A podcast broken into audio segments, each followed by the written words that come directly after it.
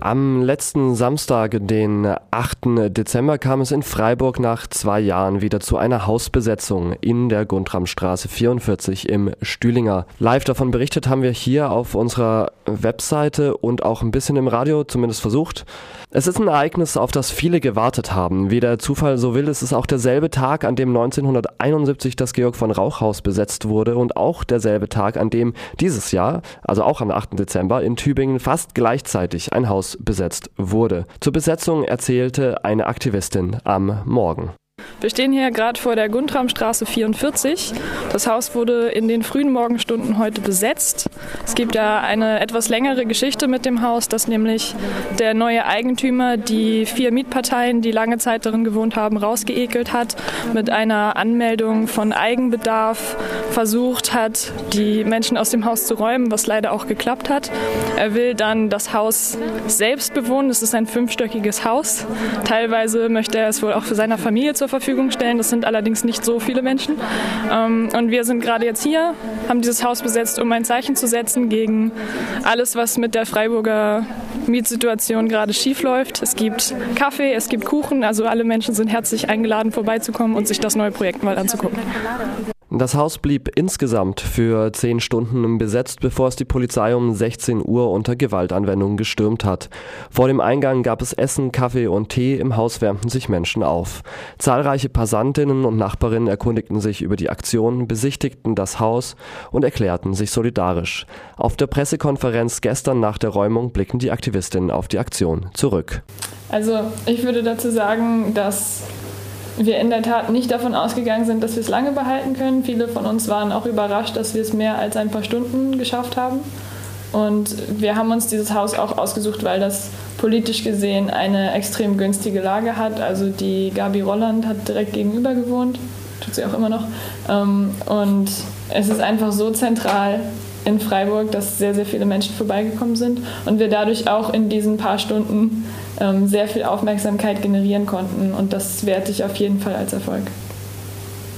Und auch gerade im Stühlinger viel Gentrifizierung stattfindet und auch viele Anwohner vorbeigekommen sind, die sich auch, auch davon betroffen sind und die da sehr wohlwollend unserer Aktionsform gegenüber waren. Auch wenn dann vielleicht zu dem Zeitpunkt gerade drei vermummte Menschen auf dem Balkon standen, fanden es trotzdem eigentlich alle super, was wir machen. Und das fanden wir sehr schön. Auf der ersten Pressekonferenz, die noch am Samstag im besetzten Haus stattfand, kamen auch zwei der ehemaligen Mieter von Wohnungen im Haus, welche ausführlich über die Zustände im Haus, die Methoden des Eigentümers und den Wohnungsmarkt in Freiburg erzählten. Hier ein kleiner Ausschnitt von dem, was die beiden zu berichten hatten. Äh, Hilfe von der Stadt, von der Stadtbau, von irgendjemandem, man bekommt überhaupt gar keine Hilfe. Also da passiert überhaupt nichts. Mir wurde von der Stadtbau gesagt, ich hätte ja angeblich eine Vergleichswohnung abgelehnt, deshalb könnte ich nicht auf die Notfallliste kommen, obwohl ich zwei kleine Kinder habe und von Räumen bedroht bin. Äh, so wird mit einem Verfahren. Das, äh, ich bin da fassungslos. Auch die Rechtslage vor Gericht, die sagen dann, wenn einer das ganze Haus bewohnt, ist zwar weit, ist zwar überhöhter Eigenbedarf, aber nicht weit überhöhter Eigenbedarf und nur der wäre rechts, rechtsmissbräuchlich. Ich äh, bin in dem Haus hier aufgewachsen, ich lebe hier seit 30 Jahren. Im Hof steht ein Feigenbaum, den meine Mutter gepflanzt hat, der ist fast 20 Jahre alt und äh, ich äh, muss hier innerhalb von drei Monaten ausziehen. Ich hätte es mir nicht mal leisten können, vor Gericht prüfen zu lassen, ob das rechtens ist, was er tut. Wäre ich nicht im Mieterschutzbund gewesen. Also da muss ich für den Mieterschutzbund nochmal äh, eine Lanze brechen, die haben mir sehr geholfen. sonst hätte ich es mir nicht mal leisten können, mich aus meiner eigenen Wohnung rausklagen zu lassen. So ist die Situation und wenn ich dann eine neue, äh, eine neue Wohnung suche mit meiner Familie hier im Viertel, dann hat sich die Miete in den letzten zehn Jahren plötzlich verdoppelt, mein Einkommen aber nicht. Alle jungen Familien, die sich leisten konnten, sind schon weg. Genau, und ich habe zuerst im Dachgeschoss gewohnt in der Wohnung und dann äh, bin ich runtergezogen in die Wohnung dann im ersten OG und in der Wohnung oben hat ein Student gewohnt, dann war er fertig mit dem Studium, ist äh, so ausgezogen. Äh, er hatte einen Untermietervertrag, der Mietvertrag wurde vom äh, Hausbesitzer gekündigt und dann, damit die Stadt keine Vorwürfe macht, dass die Wohnung leer steht, hatte auch die Wohnung wurde komplett abgedichtet, damit das im Winter nicht kalt ist, hat er alles abgerissen. Das heißt, die Wohnung konnte bis heute benutzt werden. Das war eine sehr schöne Wohnung oben und es wurde absichtlich alles, was die Vormieter davor selbst aufgebaut haben, um den Raum wohn, äh, wohnbar zu machen, hat er abgerissen, um nichts weiter zu vermieten. Da die WG, so kürzt sich das Kollektiv der Besetzten ab, welches sich Wohnen gestalten nennt, die Wohnungspolitik in Freiburg kritisiert, lag die Frage auf der Hand, ob Menschen aus der Gruppe selber Wohnraum brauchen. Definitiv. Also ich glaube, die meisten träumen davon, dass wir irgendwann auch ein Haus behalten können und dass wir dann dadurch, dass wir dort Wohnraum gestalten, auch beweisen können, wie gut es funktionieren kann, dass es benötigt wird und dass in diesen Räumlichkeiten dann ganz viele tolle Projekte stand, stattfinden. Das ist natürlich die Frage, ob das dann eher so in Richtung Freiraum geht, dass da Events stattfinden, Konzerte vielleicht, Cafés oder ob das wirklich Wohnraum sein soll. Vielleicht kann man da auch eine gemischte Lösung finden. Da müssen wir uns dann drüber beraten, wenn wir ein konkretes Objekt haben. Überrascht zeigen sich die Aktivistinnen von dem Zuspruch, den sie von vielen Seiten erhalten haben. Im Laufe der Besetzung kommen mehrere Stadträte vorbei und sprechen mit ihnen. SPD-Stadtrat Walter Krögner sichert zukünftigen HausbesetzerInnen seine Unterstützung zu. Also, ich finde das super. Ich finde, das ist die richtige Antwort auf so ein Verhalten.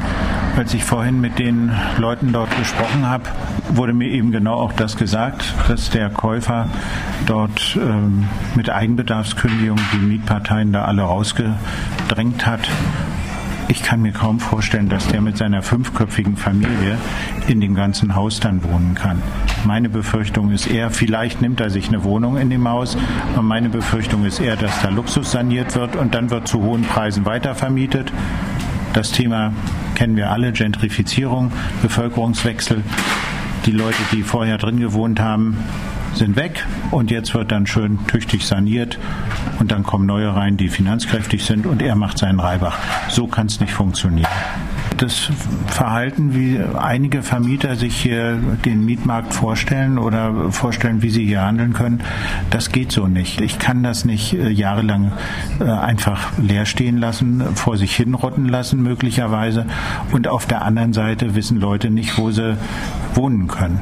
Wer so ein Verhalten an den Tag legt, der muss dann auch damit rechnen, dass solche Maßnahmen passieren. Und insofern hoffe ich, dass diese Besetzung, vielleicht kommen ja noch weitere, äh, potenziellen Käufern vergleichbarer Immobilien eine deutliche Mahnung sind, hier anders mit ihrem Eigentum umzugehen, als auf Gewinnmaximierung zu setzen. Ich werde versuchen, die Menschen, die das machen, nach meinen möglichen Kräften zu unterstützen, denn äh, ich bin der Meinung, wo der Markt aus den Fugen gerät. Und das ist hier beim Wohnungsmarkt in Freiburg, nicht nur in Freiburg, auch in vielen anderen Städten der Fall. Wenn die Gesetzlichkeiten nicht dazu beitragen, dass hier ein sozialer Ausgleich möglich ist, dann muss, müssen andere Wege beschritten werden. Die Hausbesetzungen sind einer und äh, offenbar im Augenblick zumindest der einzige unausweichliche. Gabi Roland, Mitglied des Landtags für die SPD, sieht die Besetzung als Aufruf an die Stadtverwaltung zu handeln.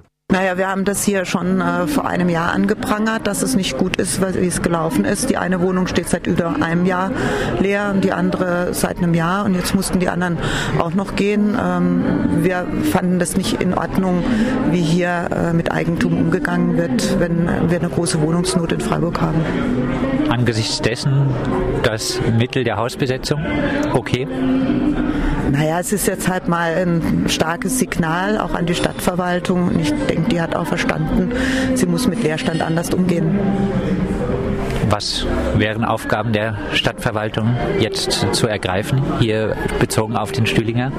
Wir brauchen hier dringend eine Milieuschutzsatzung, dass äh, die Gebäude äh, so vermietet werden, wie es jetzt auch der Fall ist. Über eine Milieuschutzsatzung hat die Stadt die Möglichkeit, ihr Vorkaufsrecht ähm, zu machen und selbst Eigentum zu bilden und dann zu günstigen Preisen auch weiter zu vermieten. Das wäre gut für den Stüttlinger. Jetzt im Gemeinderat ist ja, glaube ich, im Gespräch solche Abwendungsvereinbarungen und keine Milieuschutzsatzung. Reicht das aus oder nicht? Es reicht nicht aus. Wir brauchen Milieuschutz, weil die Leute, die hier schon lange wohnen, hier auch bleiben sollen und nicht verdrängt werden dürfen. Und das ist ein Mittel dafür. Die Räumung des Hauses erfolgte, nachdem der Eigentümer sich dazu entschieden hatte, die BesetzerInnen von der Polizei entfernen zu lassen. Zweimal war er selber vor Ort und hat mit den Aktivistinnen diskutiert. Ein Gespräch mit der Presse lehnte er jedoch ab. Ihren Eindruck schilderten die Aktivistinnen wie folgt. Das haben wir auch schon in der Pressemitteilung versucht, ein bisschen zu verdeutlichen, dass wir es irgendwie ziemlich schlimm finden, wie er da seine Kinder versucht hat zu instrumentalisieren, indem er mit, dem, mit den Kindern irgendwie in das Haus reingegangen ist. Und dann versucht hat, sich so in so eine Opferrolle zu drücken, obwohl eigentlich ganz klar ist, was er für ein Typ ist, was sich auch irgendwie an den übergriffigen Szenen seinerseits gezeigt hat. Ja, und viele Menschen hatten auch den Eindruck, dass er sehr manipulierend auftritt. Das hat er ja auch dadurch gezeigt, wie er sich Zutritt zum Haus verschafft hat, indem er vorgegeben hat, er sei einer der ehemaligen Mieter gewesen, der von sich selbst rausgeekelt wurde. Ähm, und hatte damit leider auch über einen Zeitraum Erfolg bis er dann auf Nachfrage irgendwann zugegeben hat, dass er der Eigentümer ist. Die Räumung des Hauses wurde von ca. 40 Beamten der Polizei durchgesetzt. Zum Umgang mit der Polizei erzählen wieder die Aktivisten. Also den ganzen Tag über war die Situation mit der Polizei ja sehr entspannt. Am Anfang gab es mal ein paar Streifenpolizisten, die da waren, die ein bisschen gefilmt haben. Dann wurde mit denen diskutiert, dann haben sie irgendwann aufgehört zu filmen, sind wieder weggefahren. Dann gab es einen ziemlich großen Zeitraum, wo gar keine Polizei Polizei da war. Und, und dann kam das eigentlich so von einem Moment auf den anderen, dass da halt die behemmten Polizisten von der Hundertschaft mit Schild und Hunden um die Ecke marschiert sind und sich den Eingang zur Tür freigeprügelt haben. Also wir hatten von Anfang an beim ersten Kontakt mit der Polizei eine Kontakttelefonnummer angegeben, damit die Polizei mit Personen im Haus kommunizieren kann.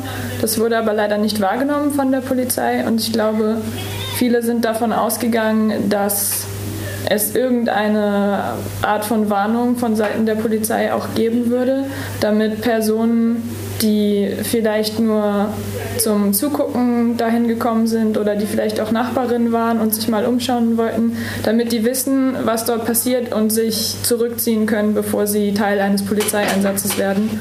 Und ich denke, dass solche Einsätze auch sehr traumatisch sein können für Menschen, die nicht darauf vorbereitet sind. Deswegen bin ich sehr traurig darüber, dass die Polizei sich nicht gemeldet hat und nicht niemanden aufgefordert hat, in dem Sinne das Haus zu verlassen. Denn das hätte Menschen noch die Möglichkeit gegeben, die keine Erfahrung mit Polizeigewalt und solchen Einsätzen machen wollen, ähm, den Ort vorher zu verlassen.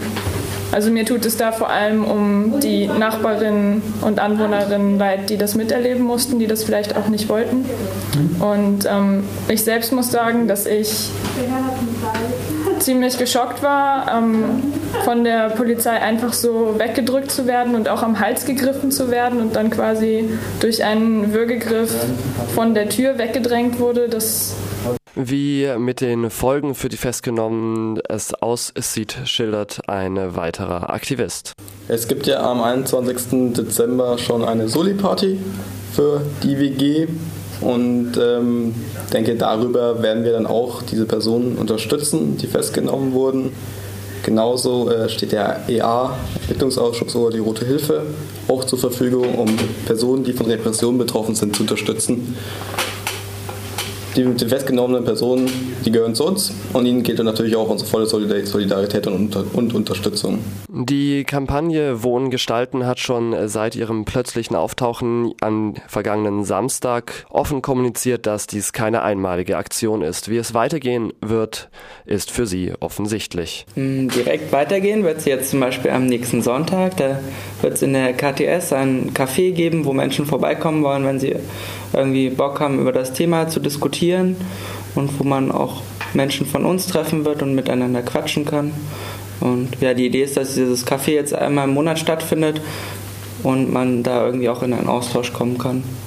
Und weitere Aktionen werden natürlich folgen. Ich denke, es ist auch wichtig, dass noch weitere Aktionen stattfinden, dass wir uns auch noch andere Häuser aussuchen, die vielleicht eine ähnliche Problematik haben oder auch eine andere.